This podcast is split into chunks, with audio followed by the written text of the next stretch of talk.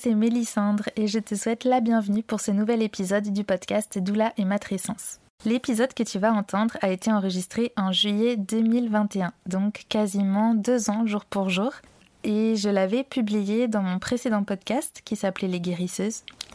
Il est, je trouve, d'utilité publique et c'était pour moi une évidence que de vous le proposer dans ce podcast. Mon invité pour cet épisode, c'est Camille Sfez. Elle a notamment contribué à faire connaître les Tentes Rouges de Paris. Elle avait écrit il y a quelques années son premier livre qui s'appelle La puissance du féminin, qui était paru aux éditions Le Duc. Et son second livre, Vulnérable, sortait du coup en 2021 et vous devinerez que c'était sur le sujet de la vulnérabilité.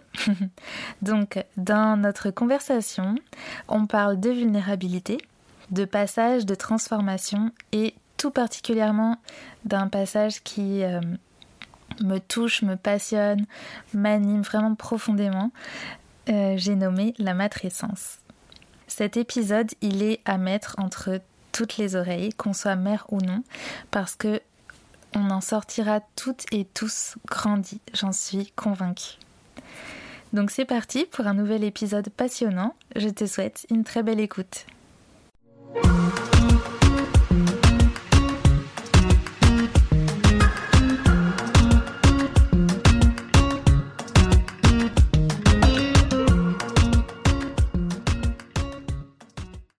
Moi, c'est sûr que l'arrivée de mon premier enfant, ça a été vraiment un, grand bouleversement pour moi.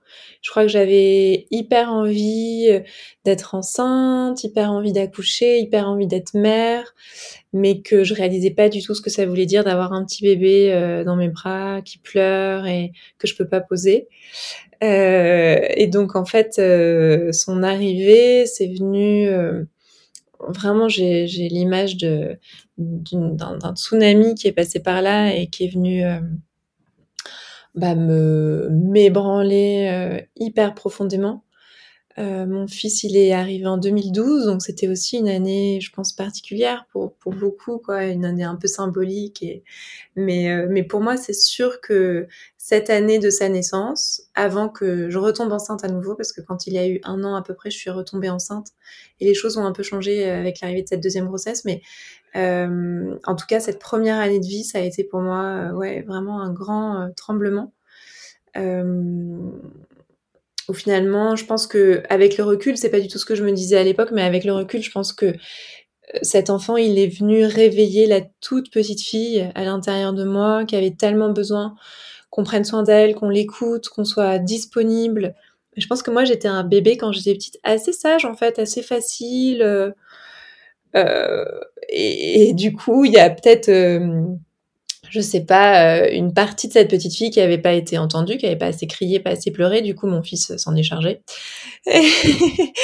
et, du coup, c'est vrai que moi j'avais beaucoup de d'attente en fait vis-à-vis de moi en tant que mère. J'allais être une mère qui allait comprendre son bébé, qui allait euh, savoir répondre à tous ses besoins, qui allait l'aimer tellement que j'aurais peur de rien.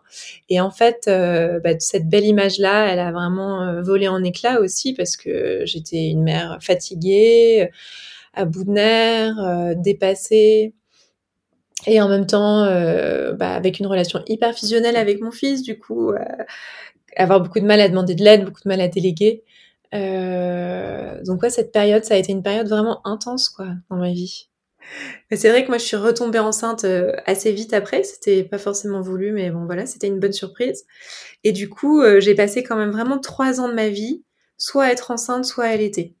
Donc sans aucun cycle, vraiment à, à, me donner, à donner tout mon corps en fait à cette maternité, quoi, tout mon corps, toute mon énergie, à, bah, à ces grossesses, à ces allaitements, à prendre soin de mes bébés petits.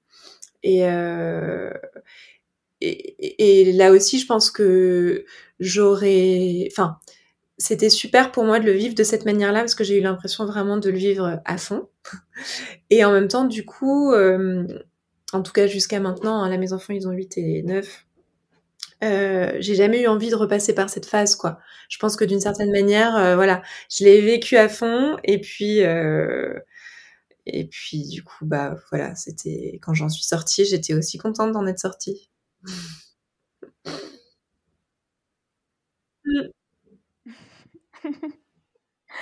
Ah oui, je t'entends. et je me dis, c'est marrant parce que tout à l'heure, je, je me disais justement, je repensais au cercle et à la médecine des cercles et de la parole et de l'écoute et à quel point, moi, ce que j'ai ressenti, c'était vraiment le cadeau.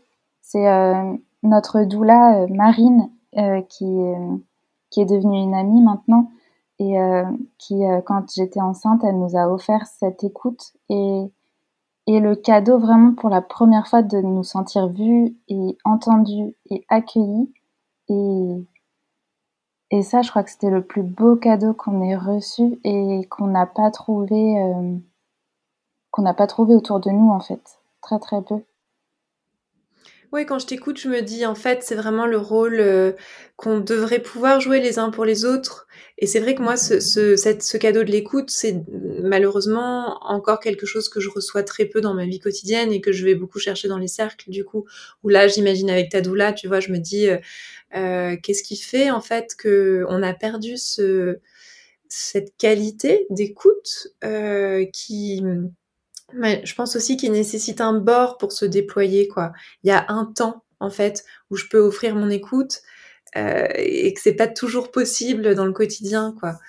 Euh, mais c'est vrai que dans cette écoute-là, il y a tellement notre capacité à nous remettre, euh, remettre les choses à leur, place, dans l'ordre, euh, à retisser du sens, à comprendre ce qui nous arrive, à déposer des choses qui sont trop lourdes. Et ça, c'est vraiment euh, ouais, super précieux. Mm.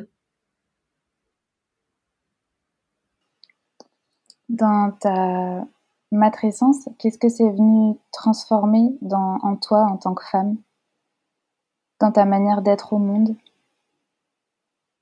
Bah, je crois que déjà quand même la manière dont j'ai vécu mes grossesses et mes accouchements, ça m'a beaucoup, euh, beaucoup transformée. Euh, j'ai été accompagnée par la même sage-femme pour mes deux grossesses qui m'accompagnait euh, vers des accouchements physiologiques. Euh, et du coup déjà la manière dont je me suis, euh, dont j'ai pris soin de moi, dont je me suis alimentée, dont j'ai changé complètement ma manière de manger, le fait que je ne me soumette pas d'une certaine manière, c'était un peu la manière dont je le vivais, hein, dont je me soumette pas à des examens gynéco, à des à des prises de sang, euh, qui aurait dû faire partie d'un parcours si j'avais eu un parcours classique. Et finalement, bah, ma sage-femme, elle me disait, ben non, j'ai pas besoin de t'examiner, euh, ce que tu me racontes du lien que tu as avec ton bébé, ça me suffit. Ou alors, euh, bah non, t'as as 30 ans, t'as 31 ans, on n'a pas besoin de faire telle et telle analyse un peu poussée pour savoir si ton bébé va bien. Enfin, voilà, tout ça, finalement, ça m'a vraiment redonné le pouvoir, en fait, par rapport à mon corps et par rapport à mes choix. Et euh, ça, c'était pendant les grossesses. Et je crois que la manière dont j'ai accouché, c'est-à-dire que pour mon premier, j'ai accouché euh, naturellement euh, dans une maison de naissance, et pour mon deuxième, j'ai accouché à la maison. Euh, et là aussi, en fait, ça, ça a été des occasions pour moi de me positionner, de me faire confiance, de faire confiance à mon corps, à la relation que j'ai avec mon enfant. Euh, et ça m'a beaucoup, enfin, c'est venu vraiment installer cette cette sensation que non, il n'y a pas un autre qui sait mieux que moi, pour moi, en fait. Euh, bon, je pense que moi, j'ai vraiment un... Je, je pense j'ai pas un rapport très simple avec l'autorité. J'ai un peu de mal en fait à accepter l'autorité, ou en tout cas quand je la quand je la reconnais pas, une autorité qui m'est imposée de l'extérieur, vraiment c'est souvent quelque chose qui vient me révolter. Euh, et donc j'ai été confrontée là, par exemple finalement, je l'ai pas raconté dans mon livre, mais c'était un moment qui était vachement important pour moi quand je me suis euh, présentée, parce que pour accoucher à la, à la maison de mon deuxième enfant, j'avais quand même envie d'avoir d'être inscrite dans une maternité près de chez moi au cas où la fin de grossesse se passe pas bien ou au cas où à la dernière minute j'ai besoin d'accoucher euh, sur un plateau technique de pas me retrouver toute seule. Donc j'avais été à la maternité euh, tout près de chez moi. Et quand j'avais expliqué à l'anesthésiste que j'avais eu mon premier enfant sans péridurale il était devenu fou en fait. Il avait commencé à m'agresser à être euh, hyper voilà hyper agressif en, en m'expliquant que les femmes mouraient encore aujourd'hui autant qu'au Moyen Âge dans leurs accouchements et que c'était de la folie d'avoir fait ce que j'avais fait et, euh, et j'avais vraiment senti comme euh, peut-être en une fraction de seconde, j'aurais pu avoir peur, j'aurais pu lui donner mon pouvoir, j'aurais pu avoir euh, confiance en son discours et me dire que oui, j'étais folle et que non, je pouvais évidemment pas accoucher à la maison, que c'était trop dangereux. Et j'avais vraiment senti le basculement, en fait, aussi à ce moment-là, tu vois, de, de, reprendre ma souveraineté, en fait, de reprendre simplement, sans, sans, sans me dire je suis toute puissante, sans me dire euh, euh, ça va forcément bien se passer, me dire en fait profondément, tout mon corps me, me crie que c'est le choix que j'ai envie de faire et donc même si le discours extérieur paraît me dire que c'est de la folie, moi j'ai envie de faire confiance à cette intuition intérieure, à cette euh, voilà. Et euh, et finalement, tu vois, quand je te raconte ça, je me dis bah je pense que c'est des choses qui se sont peut-être répétées dans ma vie depuis. Bah là, ça fait une petite dizaine d'années maintenant que que se sont passés mes accouchements. Euh, et en tout cas, je vois bien que c'est venu asseoir cette euh, certitude là que je sais pour moi, quoi je sais pour mes choix, je sais pour euh, mon corps. Et ça, clairement, c'est quelque chose que j'ai, que la, maternité m'a apporté, quoi. J'avais aussi appris, du coup, ça c'était aussi autre chose qui m'a servi, et c'est marrant parce que vraiment, je peux pas m'empêcher de dire ça en écho aussi à ce que peut-être certains d'entre nous aujourd'hui, actuellement, avec ces mesures, etc. Hein, mais j'avais aussi appris à, pas afficher mon choix au grand jour. Quand j'ai eu envie d'accoucher à la maison, hein. pour la pour euh, la péridurale c'était différent parce qu'en fait j'étais pas très sûre et que bon j'en ai pas beaucoup parlé.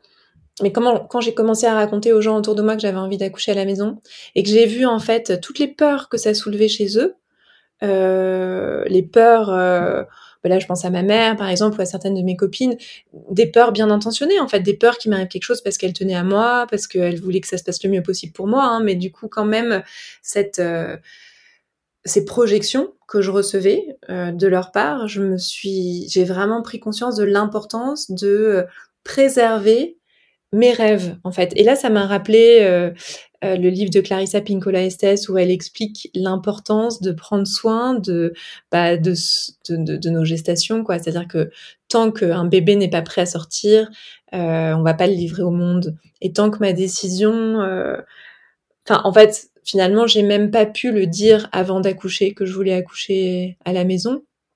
Euh, j'ai arrêté de le dire et j'en ai plus du tout parlé. Et en fait, c'est vraiment resté quelque chose que, bah, dont je parlais évidemment avec ma sage-femme, avec mon compagnon, avec certaines personnes autour de moi, mais assez peu, euh, parce que euh, en parler, c'était vraiment me confronter à ce regard des autres qui venait pointer du doigt. Euh, voilà ma, ma folie, euh, mon inconscience, euh, mon côté rétrograde, je sais pas, ou ma toute puissance, enfin je sais pas vraiment ce que les gens projetaient sur moi. Alors qu'en fait moi je le, le, vivais vraiment pas du tout comme ça, et donc je sentais voilà que c'était important de de pas le dire quoi.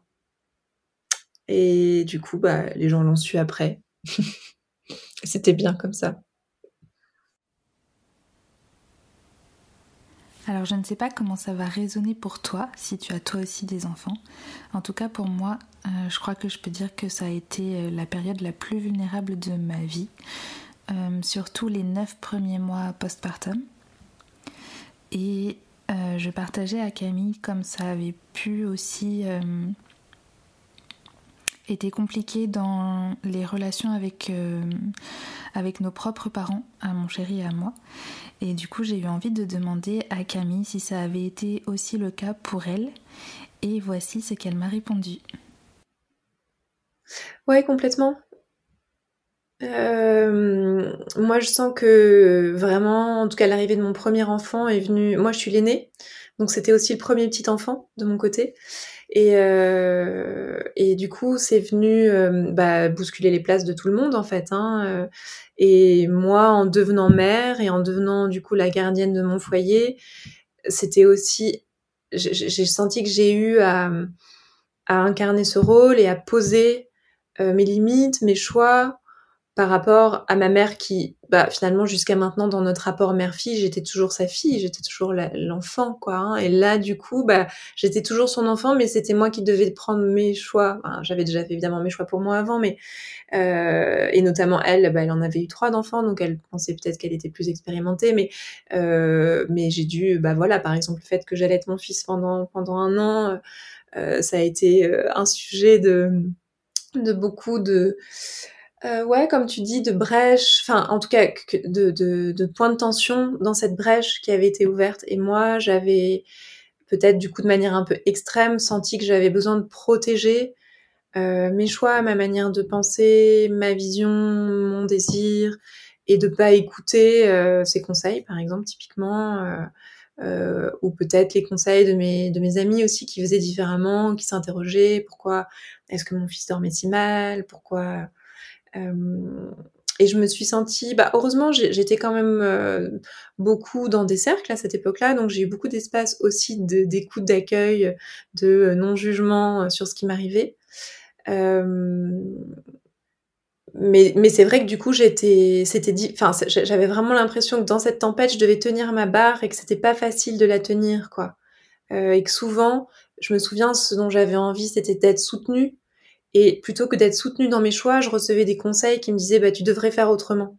Et ça, c'est vraiment typiquement ce qu'on vit dans notre vie aussi euh, tous les jours, en fait. C'est-à-dire que moi, ce que je trouve dans ces espaces euh, d'écoute, euh, c'est justement que personne va me dire, voilà comment tu devrais faire, mais que les gens m'écoutent et me soutiennent, bah, peut-être de manière silencieuse, dans, dans mes propres choix. Et j'avais vraiment l'impression que c'était ça qui était le plus difficile pour moi, de pas être soutenue, quoi, de me retrouver seule en fait, avec mon bébé, mais aussi face au monde qui semblait me dire euh, non, tu fais mal.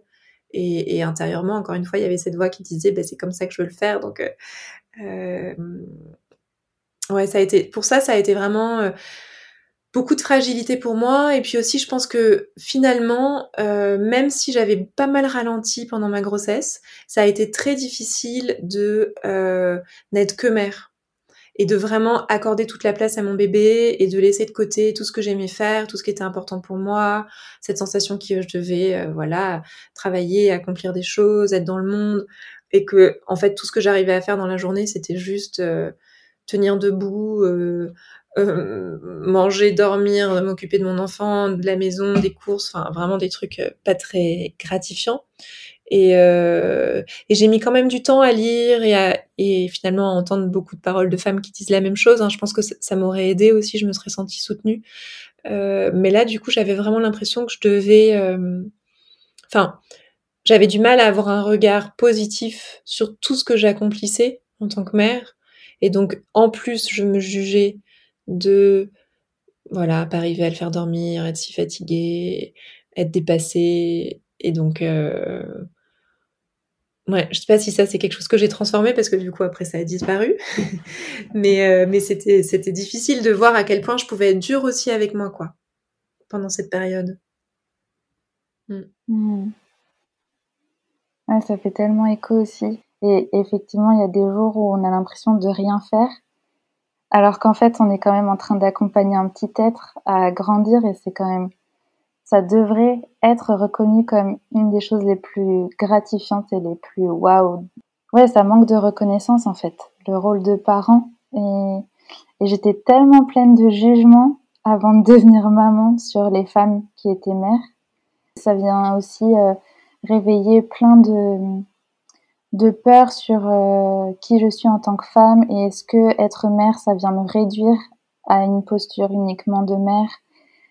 Euh, et j'ai envie de croire que ça vient au contraire enrichir ma posture de femme et de gardienne. Mais il y a, y a, vraiment, il y a aussi toutes les mémoires de, de, de ma lignée de femmes sur... Euh, euh, moi, les femmes dans ma famille, en tout cas du côté de ma mère, elles se sont beaucoup euh, construites sur leur maternité en fait, en oubliant justement, enfin c'est la façon dont moi je le perçois, mais en oubliant tout le reste. Et c'était vraiment une peur que j'avais. Euh, je vais parler au passé pour euh, ancrer qu'elle est partie, mais est-ce que toi aussi c'est quelque chose qui était présent pour toi? J'ai l'impression dans, le partage que tu déposais. Ouais, complètement, mais moi c'est pas au passé, c'est encore vraiment complètement présent, c'est-à-dire que je vis vraiment un grand paradoxe entre euh, la joie que j'ai d'être mère et mon désir d'indépendance en fait d'une certaine manière ou de liberté et, euh, et c'est encore quelque chose voilà mes enfants ils ont 8 et 9 ans. C'est encore quelque chose qui est pas résolu pour moi. Et euh, Et donc c'était évidemment hyper fort quand ils étaient tout petits parce que j'avais aucun recul, que c'était nouveau, que que j'avais l'impression du coup que je passais enfin que je faisais que de m'occuper de, de, ces petits euh, et que je passais à côté de moi. Et en même temps, euh, je me souviens très bien, pour mon deuxième, par exemple, on avait une place en crèche, euh, j'avais refusé cette place, je voulais continuer à être avec lui. Enfin, c'était c'était vraiment quelque chose que j'avais choisi. Et en même temps, intérieurement, il y avait comme une sorte d'urgence et de bouillonnement à à être active, à être indépendante et un rejet de la mère au foyer moi, ma mère, elle, travaillait pas quand j'étais petite. Elle s'est mise à travailler plus tard. Mais du coup, euh, cette mère au foyer, pour moi, c'était vraiment le, symbole de, l'esclavagisme moderne, enfin vraiment d'une aliénation euh, pas possible. Et du coup, euh, en même temps, je profondément, je pense que je savais l'importance de ces moments avec mes petits, puis c'était même quelque chose de complètement instinctif et c'était impossible pour moi de les laisser, de me remettre à bosser. C'était je pouvais pas. Je pense que là aussi, c'est pour ça que je parle de blessure, c'est que ça me dépassait, quoi. C'était pas, c'était pas un choix conscient et rationnel, c'était, c'était pas possible pour moi. Euh, il y avait vraiment quelque chose, je pense, à réparer de, cette présence H24 euh, au quotidien avec eux. Et en même temps, euh, j'étais, je pense, dans un état de frustration hyper grand de pas voilà de pas travailler de pas accomplir de pas gagner ma vie d'être dépendante de mon compagnon d'être à la maison de pas euh, du coup d'avoir une image de moi euh, assez négative ou en tout cas d'avoir du mal à valoriser cette image. Et, euh, ouais, encore aujourd'hui, je sens que il y a plein de moments dans mon quotidien où j'ai l'impression d'avoir un choix à faire entre être mère et être libre, quoi, ou être dans le monde. Ou... Et ouais, c'est pas encore résolu. j'avais, j'avais lu Sorcière de Mona Chollet pendant ma grossesse et il y a un chapitre où elle parle de maternité et, j'avais, j'avais eu beaucoup de mal, enfin en tout cas ça m'avait renvoyé à cette peur parce que c'était très binaire, c'était soit tu es mère et aliénée, soit tu es libre. Et ça me, ça me renvoyait aussi à mes propres parents parce que moi j'ai l'image d'un côté de ma mère qui s'est oubliée en tant que femme pour être maman et uniquement maman et qui du coup s'est retrouvé complètement perdu le jour où on est tous les trois partis de la maison. Et de l'autre côté, j'ai l'image de mon père qui lui a choisi de nous rayer un peu, enfin de nous écarter de sa vie pour faire sa vie d'homme. Et donc pour moi, j'avais vraiment la croyance que on ne pouvait pas avoir les deux. Et le livre de Mona Chollet, il est venu appuyer sur cette croyance-là. Et, j'ai envie de croire qu'il y a une troisième voie en fait qui est possible, une voie du milieu. Je ne sais pas si toi tu crois en cette troisième voie et, et si tu sais de quelle manière elle pourrait se, se manifester en tout cas, ce qui est sûr, c'est qu'elle se manifeste dans le temps. C'est-à-dire qu'au moment où euh, moi, j'étais que maman, j'étais très très loin de cette troisième voie, quoi. Et que c'est quand, euh, je me souviens qu'il y a eu vraiment un basculement au moment de l'entrée en maternelle, euh, quand mes enfants, bon, ils étaient en crèche avant, hein, donc c'est pas c'est pas, c'était pas au moment où je les ai laissés, mais la maternelle pour moi, c'est venu vraiment signer leur autonomie en fait. Euh, et enfin une, étape de leur autonomie. Et, euh, et du coup, à ce moment-là, il y a un équilibre que j'ai pu trouver. Euh, mais euh, donc voilà, ce que j'ai envie de dire, s'il y a des femmes qui nous écoutent aujourd'hui et qui ont des enfants tout petits, c'est très difficile. Enfin, mais même du coup toi, hein, c'est très difficile, je trouve, de pouvoir faire cette de trouver cet équilibre alors que euh, je suis à 24 avec mon enfant. En fait, quand je suis à 24 avec mon enfant, je peux pas trouver cet équilibre parce que, soyons clairs, c'est très difficile d'être autre chose que mère quand mon enfant est là. Euh, et là aussi, il y a différentes étapes. Je parle de l'entrée en maternelle, mais aussi voilà autour de 7 ans bah là je le vois bien moi mes enfants ils ont ils ont tous les deux ils sont en train de passer ce cap tous les deux et même énergétiquement ils sont plus dans mon énergie. Je suis plus en train de les nourrir énergétiquement comme j'ai pu les nourrir avec mon lait quand ils étaient petits. Donc euh, voilà, je pense que dans la durée peut s'installer cet équilibre. Euh, et en même temps, euh, bah il y en a peu finalement autour de moi des exemples de femmes qui ont pu avoir les deux. Enfin après je pense à des lectures, je pense évidemment à 50 ans on peut dire bah oui j'ai eu les deux, mais en fait au moment où on est vraiment complètement dedans avec des enfants petits. Euh, ouais, je trouve ça pas si facile que ça. Et est-ce que tu crois que pour toi, le masculin, euh, est-ce que moi j'ai l'impression que ça se joue dans l'équilibre entre le rapport homme-femme, et notamment en tout cas, euh, et l'implication des papas. Oui, je pense que d'une certaine manière, c'est vrai en termes de logistique, tu vois. En termes d'organisation, euh, moi j'ai un compagnon qui bossait mais qui était quand même très présent et qui encore aujourd'hui, je veux dire, euh, moi je suis souvent quand même à l'extérieur de mon foyer, à me former, à animer des stages, à, prendre du temps pour moi et donc euh, j'ai un compagnon qui est très présent vis-à-vis de nos enfants. Et en même temps, je pense qu'il s'agit d'autre chose. C'est un peu facile. Enfin, je pense que oui, c'est un peu facile de croire que si les hommes sont plus présents, alors on n'aura plus cette question à se poser. Et en même temps, tu vois, quand on en parle, je crois pas qu'il y ait. Enfin, c'est normal qu'il y ait un problème à résoudre, en fait. C'est-à-dire que, comme tout processus euh, de transformation, si je veux tout de suite arriver à la solution, bah en fait j'évite le processus. Et moi je crois que c'est aussi parce que j'ai plongé dans ce processus, que je m'y suis perdue, que j'ai eu des moments où je me suis sentie révoltée, mais qu'en même temps j'étais face à mes contradictions parce que j'avais pas envie de lâcher.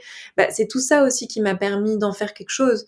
Et que si dès le début ça avait été hyper équitable, bah, c'est pas possible en fait. Enfin la vie c'est pas, je crois pas que ce soit comme ça. Tu vois, je crois qu'il y a vraiment, euh, bah oui. Euh, euh, ce, ce, principe de la vulnérabilité. En tout cas, pour moi, c'est ça. C'est-à-dire que je peux essayer de la tenir à distance, cette vulnérabilité, mais c'est que à partir du moment où je la laisse m'envahir, je laisse le tsunami me tomber dessus, qu'il va se passer quelque chose. Si j'essaye de toujours tenir à distance du tsunami, surfer la vague, bah oui, peut-être que je surfe, mais s'il n'y a pas l'écroulement ou si je tombe pas à terre, euh, je m'en ressors pas nouvelle ou différente, quoi. Parfois, je m'entends avec certains de mes patients et je me dis, euh, on, est dans un monde où on est nourri de livres de développement personnel, où on nous explique, euh, voilà, qu'il faut poser ses limites, qu'il faut, je sais pas, faire ci, faire ça pour euh, pour aller bien. Et en fait, de cette manière-là, on évacue le fait que, bah non, on peut pas toujours faire ça, et que justement, la vie, c'est aussi, comme tu parlais de ces brèches, c'est aussi bah, d'accepter que ça fasse mal, c'est aussi de s'écrouler, c'est aussi d'être noyé, et c'est dans ce débordement que quelqu'un d'autre va émerger. Moi, avant de vivre ces maternités si intenses, je croyais que j'étais faite pour être mère. Et maintenant, je me rends compte que ma vérité, elle est plus du côté de la femme libre, même si j'adore être mère, mais euh, euh, j'ai dû me confronter à la réalité pour finalement me rendre compte que, bah oui, j'aurais adoré être euh, une femme qui s'épanouit pleinement dans la maternité, mais en fait, ma, vérité, c'est que ça m'a apporté énormément de choses, évidemment au-delà de l'amour que j'ai pour mes enfants, mais, mais en fait, je ne, je ne me suis pas épanouie dans cette maternité. J'ai eu besoin de, en fait, d'aller chercher mon épanouissement ailleurs. Euh, et tu vois, cette, cette identité de moi, cette définition de moi, euh, je, je sais pas, j'en suis pas très fière. Enfin, je veux dire, je préférais avoir les deux, mais en fait, c'est pas vrai, quoi. Et du coup, pour toi, euh, tu parlais de transformation. Est-ce que pour toi, la transformation, ça passe inévitablement par cette période de vulnérabilité Et est-ce que la vulnérabilité, du coup, est, nécessaire pour qu'en ressorte euh, quelque chose de, résilient ou de... J'ai le mot puissance qui me vient. Je ne sais pas si c'est forcément de la puissance, mais en tout cas de, de résilience. Ouais. Euh, ouais, je pense euh, complètement. C'est-à-dire qu'en fait, ce qui, quand on est fragilisé par la vie, on peut avoir tendance à, renforcer le contrôle et à se dire, euh, ben, je vais faire de mon mieux, je vais tout mettre en œuvre, tout mettre en œuvre pour y arriver, pour pour pas me laisser branler, pour trouver des solutions, pour euh, et là-dedans, en fait, c'est vraiment la tentative de contrôle, euh, la peur du débordement et c'est vraiment une stratégie de survie. En fait, on, réagit tous comme ça parce que se sentir vulnérable, c'est inconfortable. Personne n'a envie de se sentir vulnérable. Donc, spontanément, on va tout faire pour ne pas aller dans cette vulnérabilité. Euh, mais en fait, quand je renforce le contrôle, je renforce les digues. Je renforce les digues, je renforce les masques, je renforce ma rigidité d'une certaine manière. Et c'est vraiment pas en étant rigide que je vais pouvoir me transformer. La métamorphose, elle vient euh, bah justement parce que c'est ouvert, quoi. C'est ouvert, c'est cassé, c'est déchiré, c'est brisé. Et là, il y a une métamorphose qui peut avoir lieu. Mais là, on en parle intellectuellement. Quand on le vit dans son corps, euh, c'est très dur en fait d'aller dans cet endroit-là parce que notre corps, il, il lutte contre euh, cet état de se sentir vulnérable, de se sentir fragile, de se sentir démuni. Et donc, euh, je pense que déjà de le savoir intellectuellement, ça permet de le, vivre différemment, de le comprendre différemment, mais en même temps, c'est pas toujours facile d'accepter de se laisser euh, renverser, quoi, bouleverser. Hmm.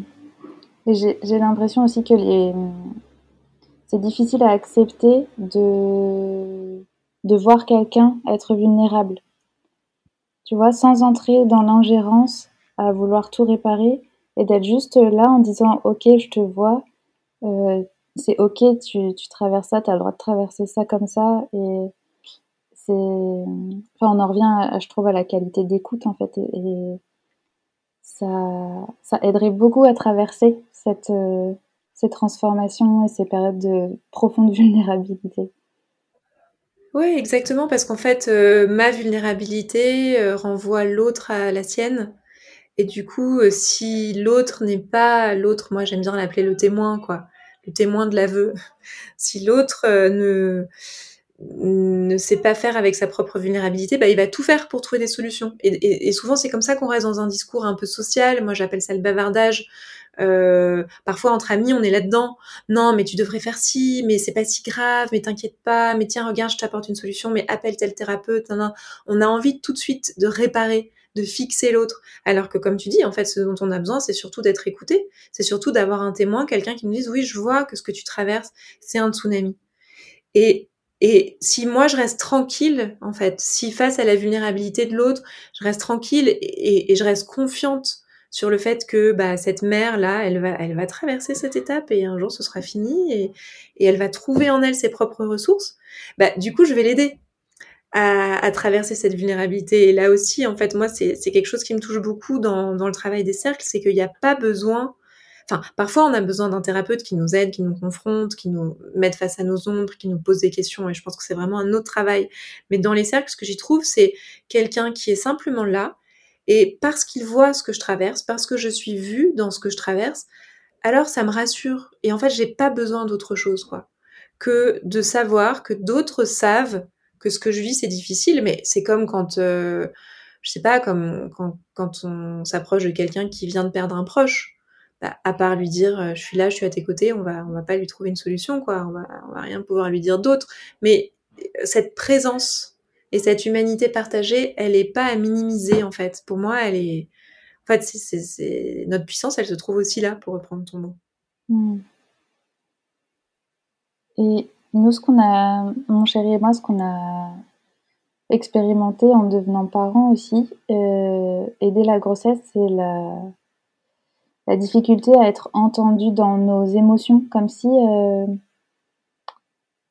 comme si justement exprimer une émotion, c'était, alors soit c'est perçu comme euh, tu te plains, ça va, il y a pire que toi, te plains pas, soit c'est perçu comme ouais, une vulnérabilité, mais ils comme si c'était associé à de la faiblesse et genre, bah, comme ce que tu dis, euh, faut, il faut se remettre en selle, il faut, faut se, ça va aller euh, et et les émotions, j'ai l'impression que, euh,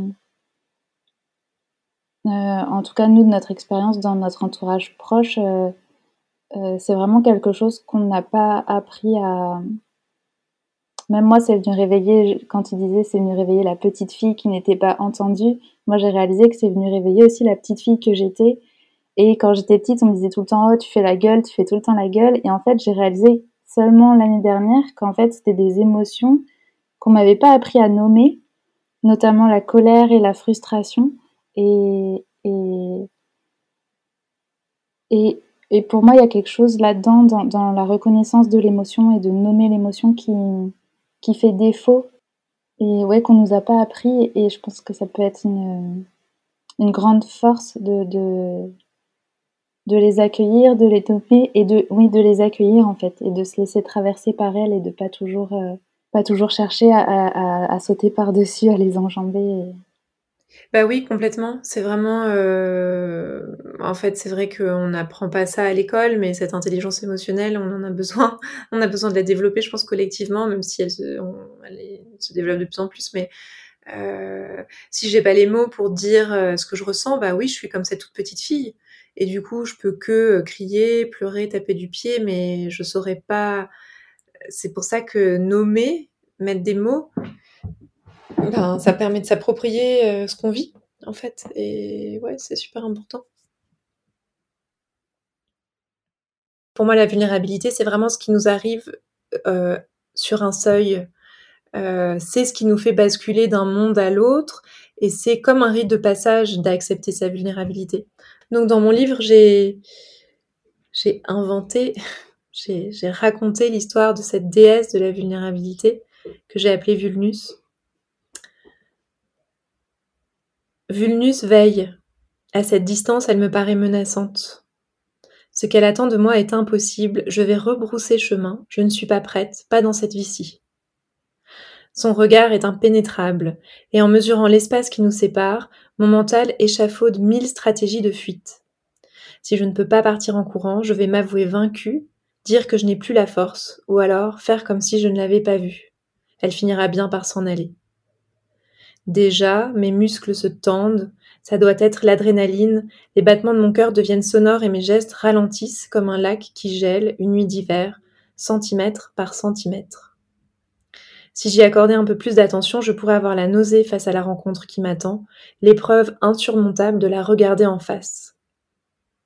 Je ne veux pas voir le miroir qu'elle me tend, je refuse malgré moi de faire un pas de plus.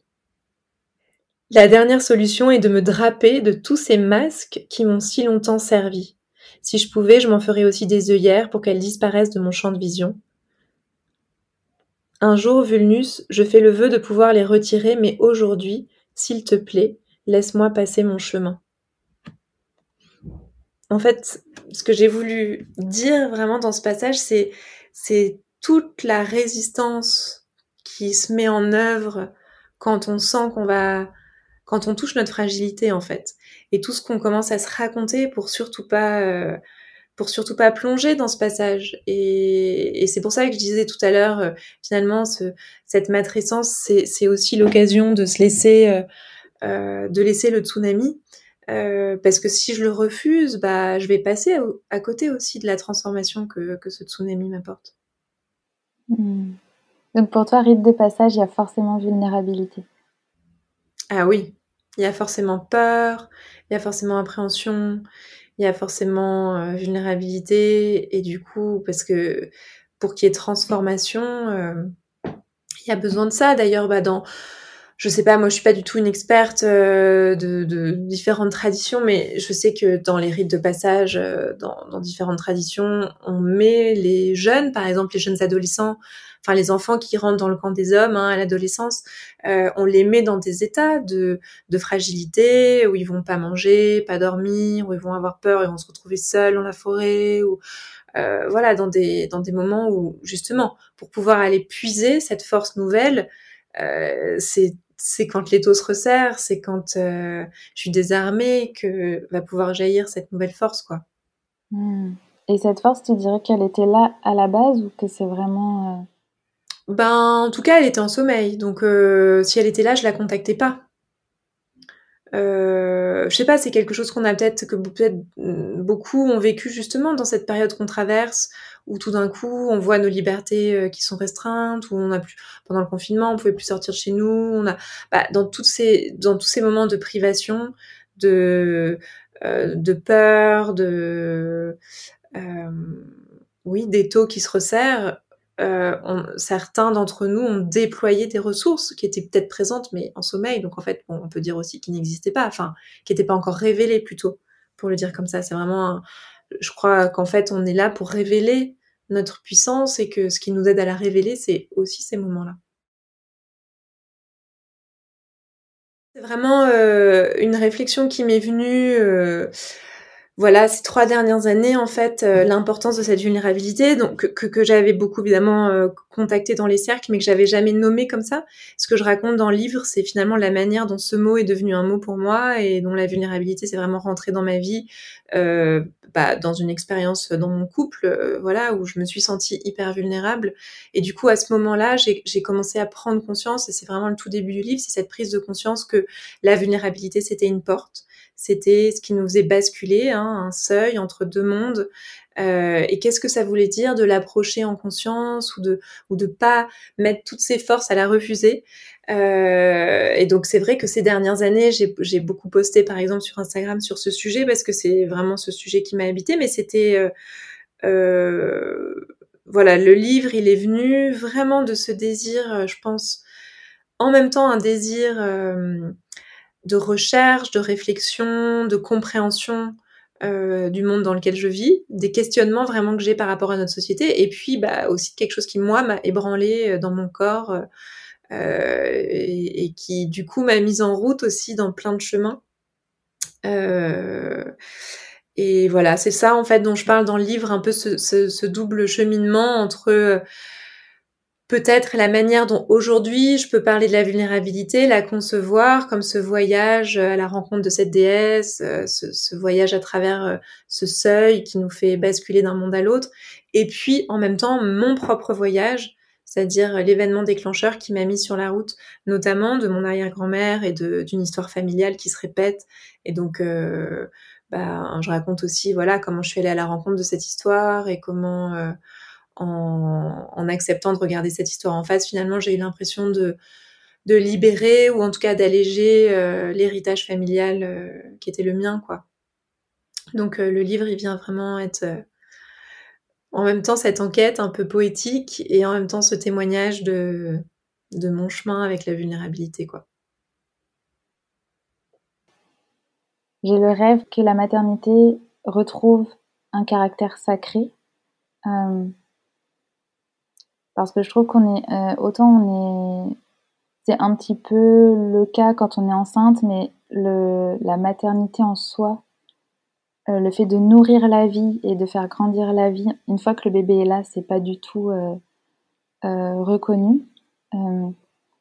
et je porte un peu ce rêve de, que le sacré revienne autour de, cette transformation, de ce rite de passage, tant dans la transformation elle-même que dans ce qu'elle amène après. Et, est-ce que toi, tu aurais une, vision ou, quelque chose qui te vient de comment remettre du sacré dans ce rite de passage qui est la matrescence et, et tout ce qu'elle amène. Quand tu me dis ça, forcément, du coup, je pense au Blessing Way, qui est vraiment lié à la grossesse, hein, comme tu dis, tu fais bien la distinction. Mais du coup, euh, tu vois, moi, quand j'ai, quand j'ai, je suis devenue maman, j'ai eu besoin de créer ces cercles autour de la maternité, euh, parce que j'avais besoin que la maternité soit le sujet central et que les femmes viennent parler de ça et d'entendre les autres mamans. Et en fait, bon, bah, c'est toujours un peu facile, c'est toujours la même chose pour moi, mais je crois que d'avoir des, des femmes qui me voient, en fait, des femmes qui ont vécu ce que j'ai vécu ou qui peuvent entendre ce que j'ai vécu, euh, moi, je connais pas très bien le blessing way, hein, c'est pour ça que je pensais à ça, mais voilà, d'avoir ces moments où on vient pas honorer la grossesse, mais on vient honorer la mère en devenir que je suis, enfin la mère que je suis, qui va, qui va évoluer, qui va grandir, qui va apprendre, euh, qui trébuche, qui ne sait pas faire, qui doute, euh, qui est perdu. Euh, bah, c'est une manière de d'apporter cette valorisation dont je parlais tout à l'heure, moi qui m'a beaucoup manqué en fait, où je me suis sentie totalement seule et un peu à côté de la plaque, euh, là aussi par rapport à mon engagement féministe, par rapport à la manière dont mes, copines vivaient leur euh, maternité, etc. Euh, donc vraiment ce regard qui change, il est possible, il est beaucoup plus facile de m'aimer dans mes fragilités quand d'autres me voient dans cette fragilité que quand je suis seule avec moi-même. Et là, du coup, c'est là où les jugements sont, sont super durs, quoi. Donc ouais, j'imagine des choses peut-être comme ça, voilà, des cercles euh, de maman, quoi. Il y en a d'ailleurs plein qui, en proposent. Et en t'écoutant, je me demande si euh, de ramener du sacré autour de la maternité, ce serait pas une manière d'incarner la troisième voie aussi. Parce que justement, comme tu dis, ça, ça nous permet aussi, nous, en tant que mère, de, de valoriser ce qu'on fait, même plus que ce qu'on fait, ce qu'on est en fait au quotidien. Et... Oui, ouais, complètement. Je pense que c'est c'est tout à fait ça finalement. Euh, euh, remettre du sacré dans ces endroits où la société nous a longtemps dit qu'il y avait des hontes. Euh, et pour une femme, enfin pour des femmes de notre génération, je sais pas quel âge t'as, voilà, moi je vais avoir 40 ans, être une mère qui s'occupe de ses enfants, c'est quand même un peu honteux. Enfin, enfin, en tout cas, moi, je me suis confrontée à cette, à ce, tu vois, cette matrice-là euh, collective qui disait, bah non, en tant que femme, t'es libre, tu dois travailler, t'as ta carrière, tu dois être ambitieuse, une femme puissante, non, non, non. Moi, je voulais juste rester chez moi, elle était mon bébé, et je me disais, mais, mais en fait, je devrais avoir honte de ça, quoi, hein, de ce, ce, truc qui peut pas lâcher cet enfant et, et qui fait quelque chose de si peu valorisant. Et en fait, quand tu dis remettre du sacré, pour moi, c'est remettre de la valorisation dans ces endroits où il y a eu de la honte et où du coup, bah, je peux m'autoriser à être complexe, quoi. Je suis, j'ai envie euh, de, de, de, réussir dans le monde, de changer les choses, mais j'ai aussi envie d'être là euh, à, laver les couches de mon bébé. Euh, c'est pas parce que j'ai envie de ça, mais d'être dans cette, dans ce prendre soin de cette vie qui grandit, comme tu dis. Euh, et je peux être les deux, quoi. Merci beaucoup, Camille, pour tes partages. Merci à toi.